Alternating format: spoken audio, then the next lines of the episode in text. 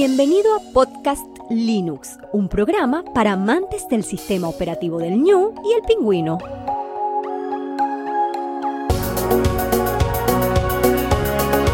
El espacio sonoro para disfrutar del software libre.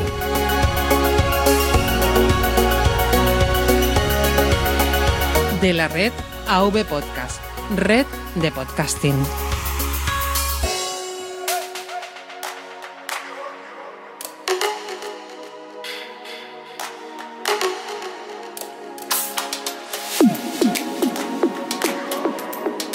Muy buenas oyentes de Podcast Linux, mi nombre es Juan Febles y hoy tenemos un episodio formal.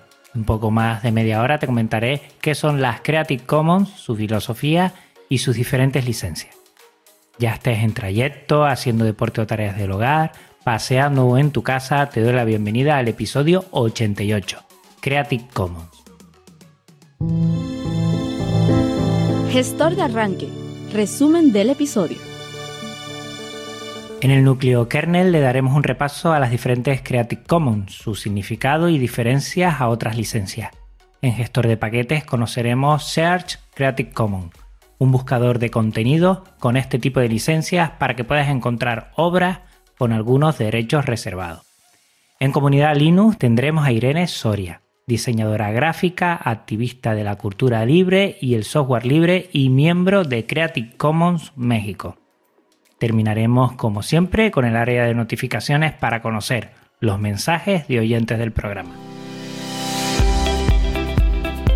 Núcleo kernel. Tema central.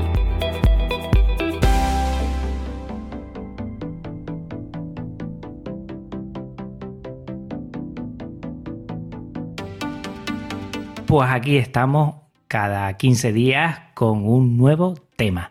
Creative Commons es uno de esos temas que quedaron de la temporada anterior, un tema que quiero tocar, que creo que es bastante, bastante interesante y que yo lo oí por primera vez de modo así bastante desmenuzado y dándolo a conocer muy bien en Rebasando el Horizonte con José GDF, que lo tuvimos aquí en el episodio de Linux Connection 74 hablando de audio. También lo toqué un poco por encima en Cultura Libre, el episodio 37 de hace casi dos años, no queda nada. Y también en el episodio de Software Libre, el episodio 60 de hace un año. Aquí lo que voy a intentar desmenuzar, como siempre primero lo que he hecho es investigar un poquito, empaparme de todo lo que hay por la red para después mm, darte a conocer este tema y que como siempre en un posterior episodio vendrá bastante más aderezado por medio de un Linux Connection. Pues bueno, tenemos por un lado la cultura libre y tenemos por otro lado las licencias copyright. Las licencias de cultura libre se basan muchas de ellas en el software libre que salió por primera vez. Eh, lo que intenta es facilitar la distribución y el uso de contenidos creativos. Por lo tanto, voy a tener que hablar en un primer momento de copyright. Pero para hablar de copyright tenemos que empezar a hablar de lo más cercano que tenemos del software libre, que es el copyleft. El copyleft, si recuerdas, lo hablamos en el episodio 37 de aquella cultura libre. Y que tiene el símbolo con la C invertida. El copyright es una C metida dentro de un círculo y eh, lo que es el copyleft es una C invertida hacia atrás como si estuviera en espejo y también dentro de un círculo. El copyleft lo que tiene es el objetivo de propiciar el libre uso y distribución de una obra, exigiendo que los concesionarios preserven las mismas libertades al distribuir sus copias y derivados. Y da origen a la filosofía de las licencias de la software libre GPL, que promueve las cuatro libertades que ya sabrás usarla sin ninguna limitación, libertad de estudio, ver cómo está hecho, distribuir y redistribuir cuantas copias se desee y modificarla de la manera que se crea conveniente, siempre que esta modificación vaya sobre los mismos términos. No puedo hacer una modificación y pasarlo a licencias privativas. Este es el sentido de copyleft, en que siempre, siempre ¿eh? las copias y derivados de, de una obra que sea libre siga siendo libre. Veremos que en Creative Commons no siempre es así. Pues lo dicho con lo anterior, primero tenemos que hablar del copyright, porque Creative Commons intenta aderezar un poco lo que es el copyright para darle un poco de sentido más con la cultura libre. Para hablar de copyright, que podríamos decir que es parte de, de lo que nosotros conocemos como derecho de autor, lo primero debería decir que es súper importante, tan importante que está en la Declaración Universal de Derechos Humanos de París, que se firmó en 1948, pero que es mucho anterior. Ya desde principios del siglo XVIII en Inglaterra ya se tienen los primeros documentos que legislaban un poco todo este tema. El copyright, que como dije antes, ese símbolo C, es el conjunto de normas y principios jurídicos que protegen los derechos morales y de explotación. Tenemos dos derechos, morales y de explotación, de los creadores de obras literarias, musicales, artísticas, científicas o didácticas. Los primeros derechos que comenté, los morales, incluyen el derecho al reconocimiento de la autoría de una creación, o sea, decir que es mía, a decidir si la quiero divulgar o no, a decidir si se divulga con mi nombre o con un seudónimo, el respeto a la integridad de la obra, al acceso al ejemplar único o al de retirar la obra del mercado, entre otros. Los derechos de explotación son diferentes y se refieren básicamente a aspectos económicos asociados a la creación. Protegen el derecho de autor a cederlos o transmitirlos si lo desea y autorizar la modificación, distribución, difusión y comunicación pública de la obra. Y esto vamos a ver que es muy importante porque Creative Commons intenta dar respuesta a, en principio, este derecho de explotación que, mm, como veremos, eh, en copyright todos los derechos están reservados. O sea, que eh, teniendo una obra copyright para modificar, distribuir, difundir y comunicar públicamente la obra, tienes que tener autorización expresa por escrito por parte del autor o autora. Toda esta autorización se realiza por medio de un contrato de cesión de derechos de autor.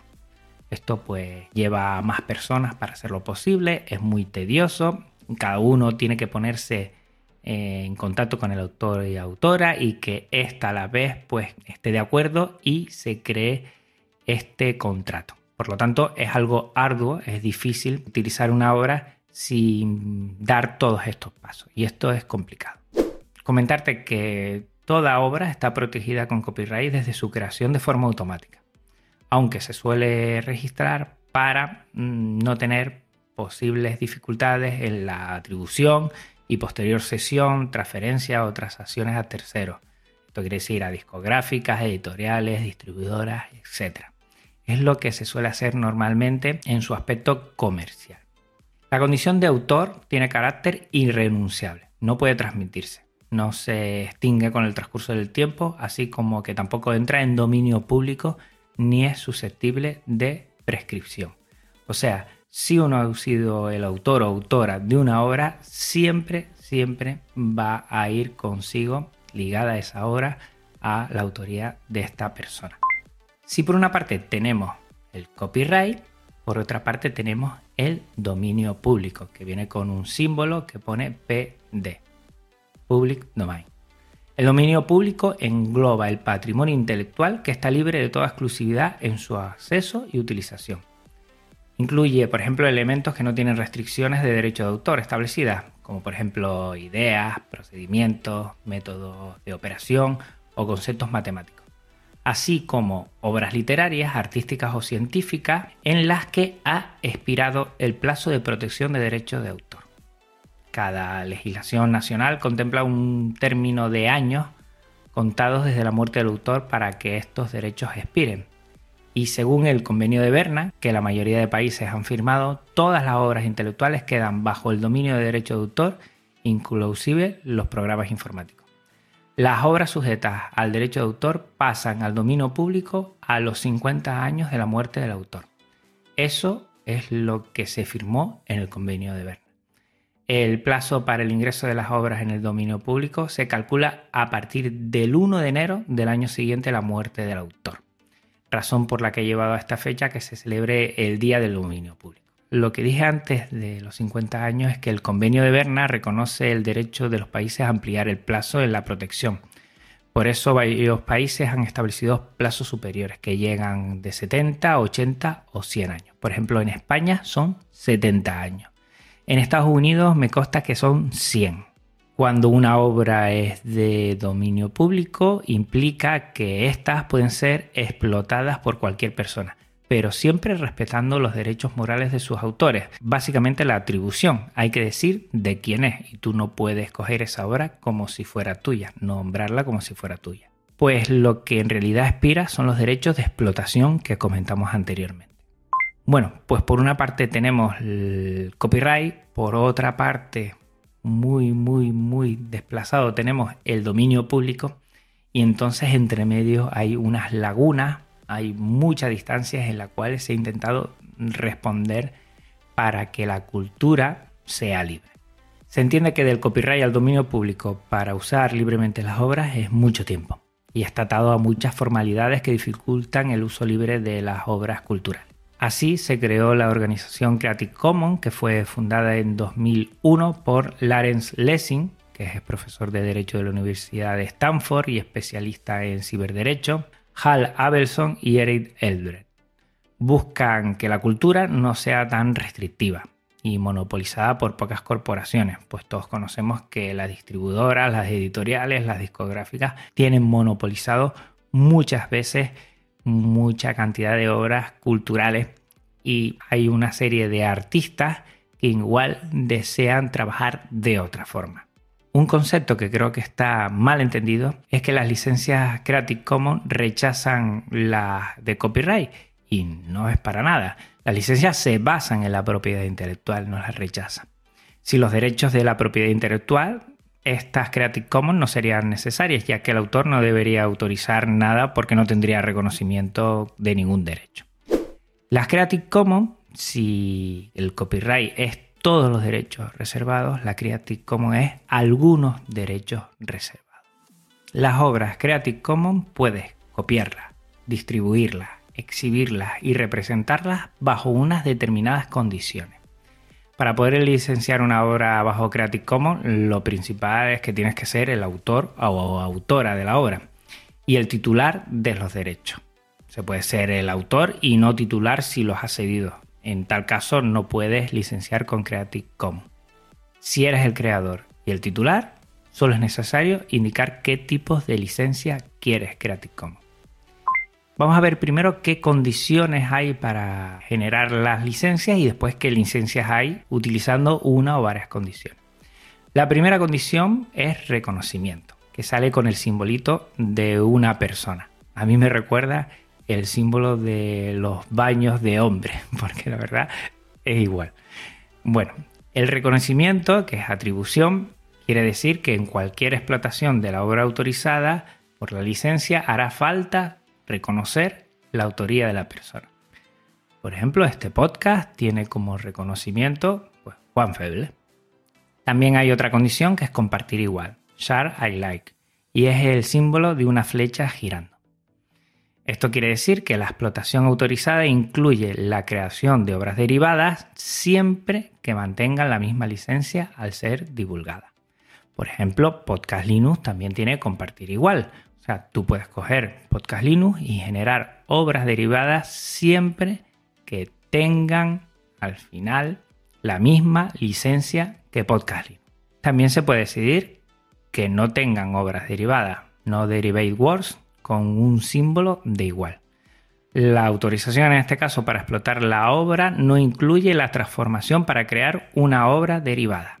Y la última condición, no comercial, non comercial, con el símbolo dólar o euro tachado y quiere decir que la explotación de la obra queda limitada a usos no comerciales. A partir de aquí se generan las licencias uniendo una o más condiciones. Vamos a ir viendo cada una de las licencias, hay seis en total. Bueno, hay unas cuantas más, pero te voy a comentar de las principales que son seis y después de alguna más. La primera, reconocimiento, que es BY. Se permite cualquier explotación de la obra, incluyendo una finalidad comercial, así como la creación de obras derivadas, la distribución de las cuales también está permitida sin ninguna restricción. Hay que hacer, eso sí, atribución de esta a su autor o autora. Una segunda, que a la de reconocimiento, se le añade la condición compartir igual. Esta es la que tiene Podcast Linux. Y es que se permite el uso comercial de la obra y de las posibles obras derivadas, la distribución de las cuales se debe hacer siempre con la licencia igual a la que regula la obra original. Esto quiere decir que en algún espacio de la información de la obra tiene que nombrar al autor o autora y si tuviera derivadas tienen que licenciarlo de manera igual. Puede haber una que sea reconocimiento y no comercial, by NC. Se permite la generación de obras derivadas siempre que no se haga un uso comercial. Tampoco se puede utilizar la obra original con finalidades comerciales. También está reconocimiento sin obra derivada. Se permite el uso comercial de la obra, pero no la generación de obras derivadas. La quinta, reconocimiento no comercial y compartir igual. No se permite un uso comercial de la obra original ni de las posibles obras derivadas, la distribución de las cuales se debe hacer con una licencia igual a la que regula la obra original. Y por último tenemos reconocimiento no comercial sin obra derivada. BY NC ND.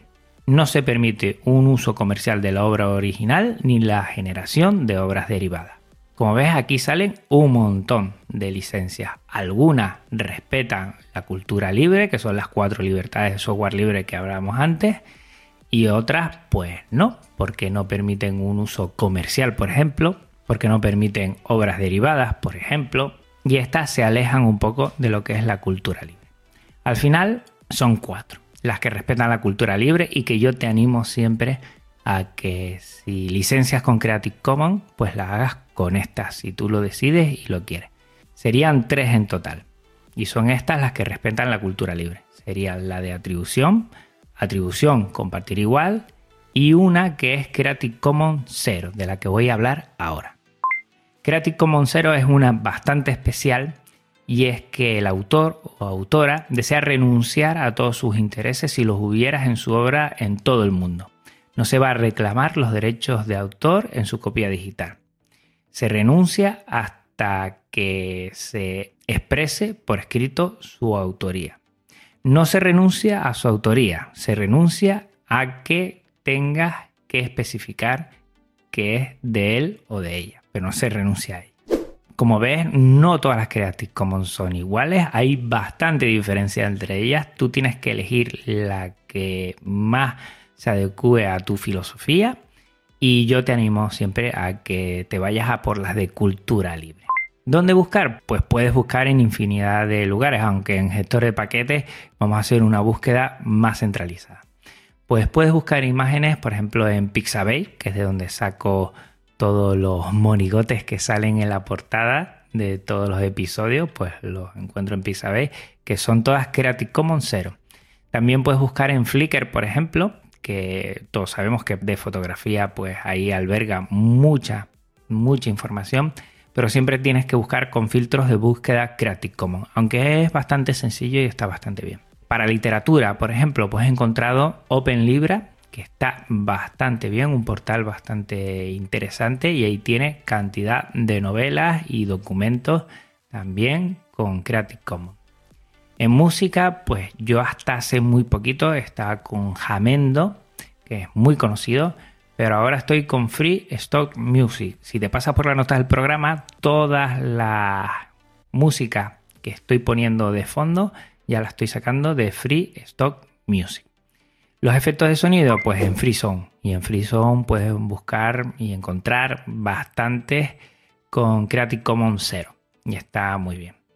Y para vídeos te puedes pasar por arcade.org. Ahí, además de, tener de, de todo, pues también tiene bastantes vídeos y es muy sencillo.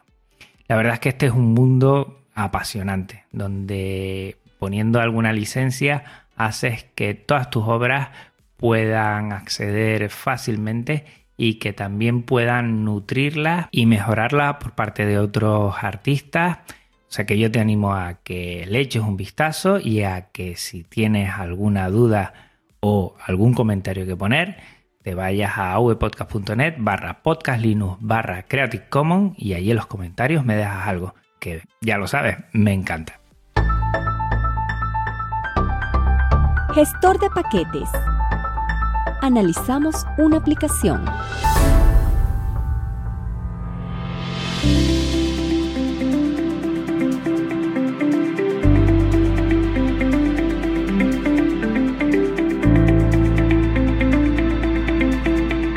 Bueno, hoy no voy a compartir una aplicación, sino un servicio de Creative Commons para facilitar la búsqueda de imágenes Creative Commons.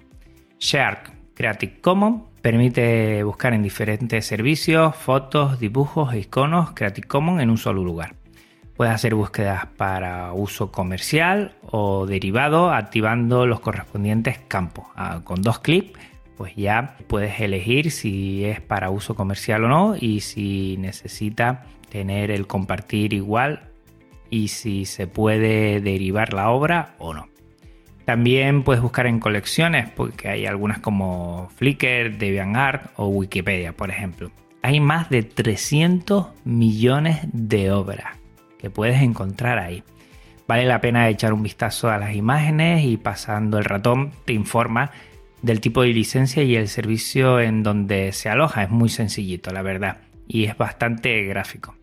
El portal antiguo también realiza búsquedas de audio, vídeo y otras obras artísticas. Puedes entrar en all de viejo allshark.creativecommons.org y ahí hacer búsquedas de todo tipo. El código de Shark Creative Commons está publicado en GitHub bajo licencia MIT. Pásate por chat.creativecommons.org, te lo voy a dejar en las notas del programa para que no te pierdas porque mi pronunciación de inglés es paupérrima y vas a observar la cantidad de imágenes que hay a tu disposición. Recuerda, como siempre, respetar sus condiciones. Comunidad GNU Linux. Conoce amantes de GNU Linux y sus proyectos.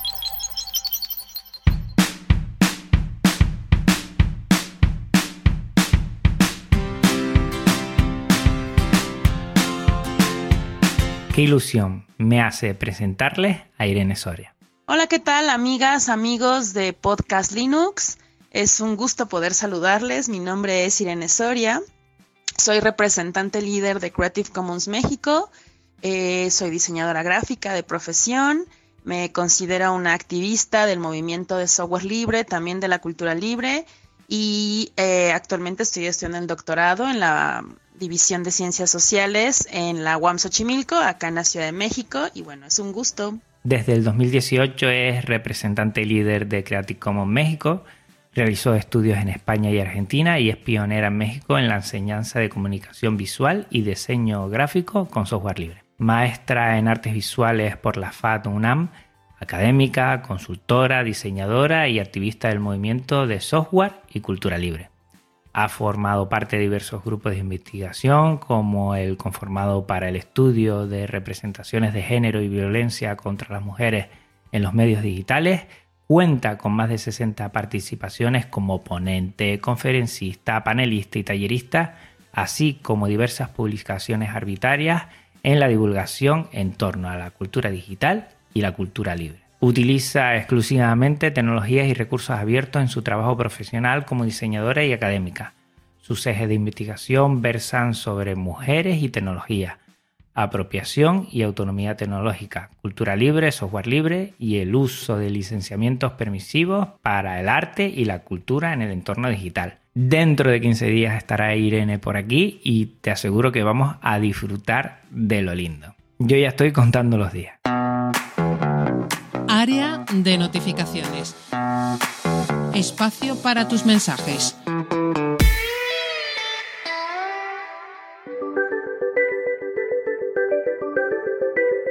Y pasamos a la parte más bonita para mí, que es todos los contactos que tienes con Podcast Lino. Pasamos al correo. Buenos días, Juan. Ante todo, quiero agradecerte el gran trabajo que haces con tu podcast. No me suelo perder ningún capítulo.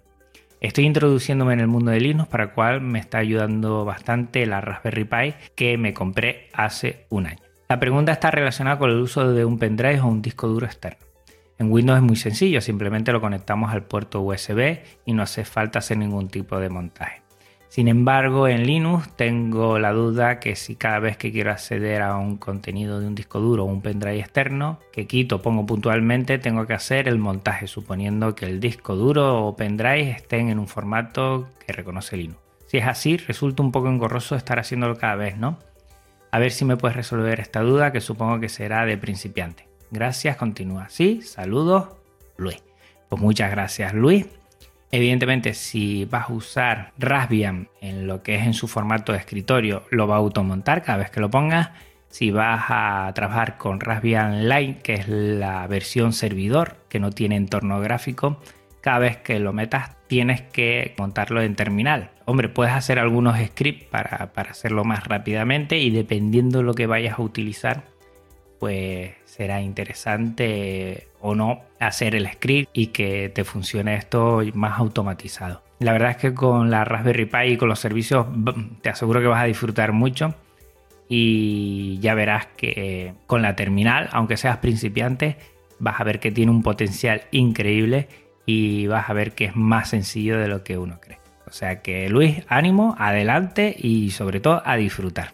En avpodcast.net nos han dejado el siguiente comentario. Ricky Linus nos comenta. Sorprendido con la charla realmente muy agradable, Adrián. Interesante su experiencia. Si me permitís, Juan, te comparto un trabajo que hizo una compañera de mi espacio. Este artículo es una traducción de A Quick Guide to the Free Network de Sin Tilley, una guía rápida por la red libre, que el inglés es que no lo entiendo ni yo, publicado en septiembre de 2017, que explica cómo funcionan las redes libres. Muchas gracias Ricky porque le he echado un vistazo, lo voy a dejar en las notas del programa y la verdad está bastante claro por dónde va a ir el tema de las redes sociales libres eh, desde ya. O sea que muchísimas gracias, está súper interesante y le he estado echando un vistazo varios tiempos intentando comprender algunas cosas y quedan claras a la primera. Muchísimas gracias Ricky, un abrazo y un saludo. En Ivo Leo el siguiente comentario de Luis Torres. Muy buena, debo reconocer que estoy enganchado al podcast desde que lo descubrí hace menos de una semana. Me alegra la mejora del sonido con respecto a anteriores entregas. Esto es lo bueno de escuchar a alguien que te, que te sigue desde hace poco, que ve la diferencia y que aquí dice, por ejemplo, que, que mejor, que mejor, y eso bueno.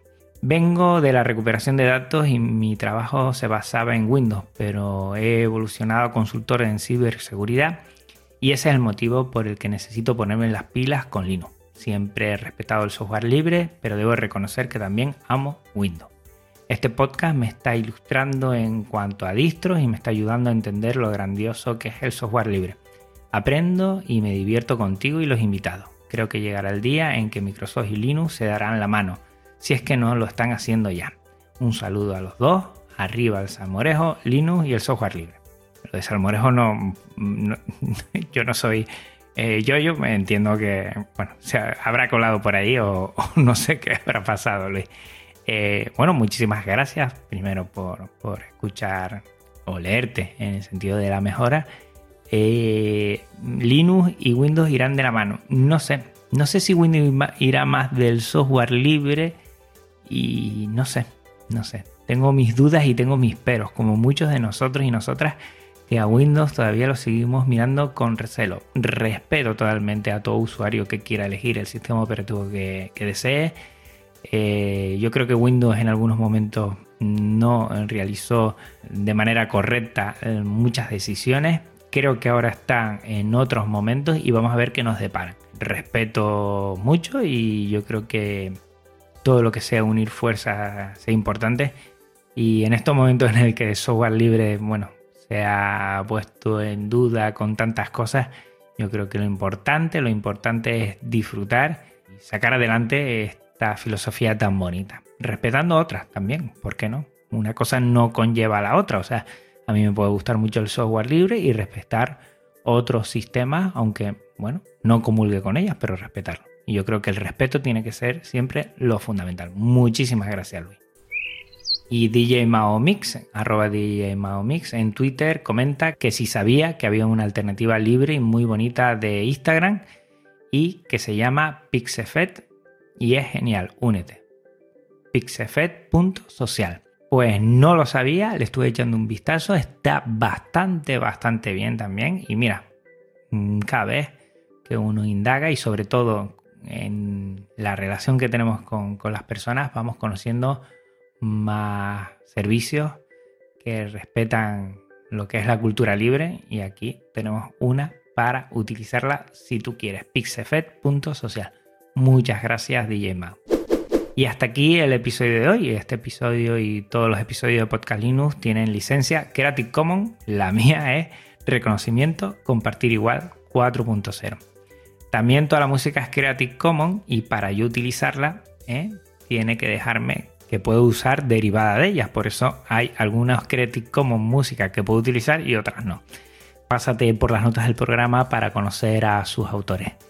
Y recuerda que puedes contactar conmigo de muchísimas formas. Todas las voy a dejar en las notas del programa.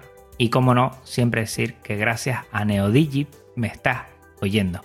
Porque nos da la posibilidad a V Podcast y a mucha gente que nos albergan en sus servidores y son unos servidores que están aquí en España y funcionan del 10. Muchísimas gracias. Gracias a ellos y gracias a ti por tu tiempo, escucha y atención. Nos vemos dentro de 15 días con Irene Soria y vamos a disfrutar muchísimo.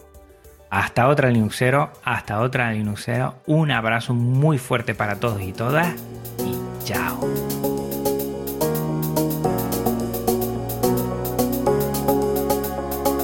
Podcast Linux, el espacio sonoro para disfrutar de GNU Linux. El espacio sonoro para disfrutar del software libre. De la red AV Podcast, red de podcasting.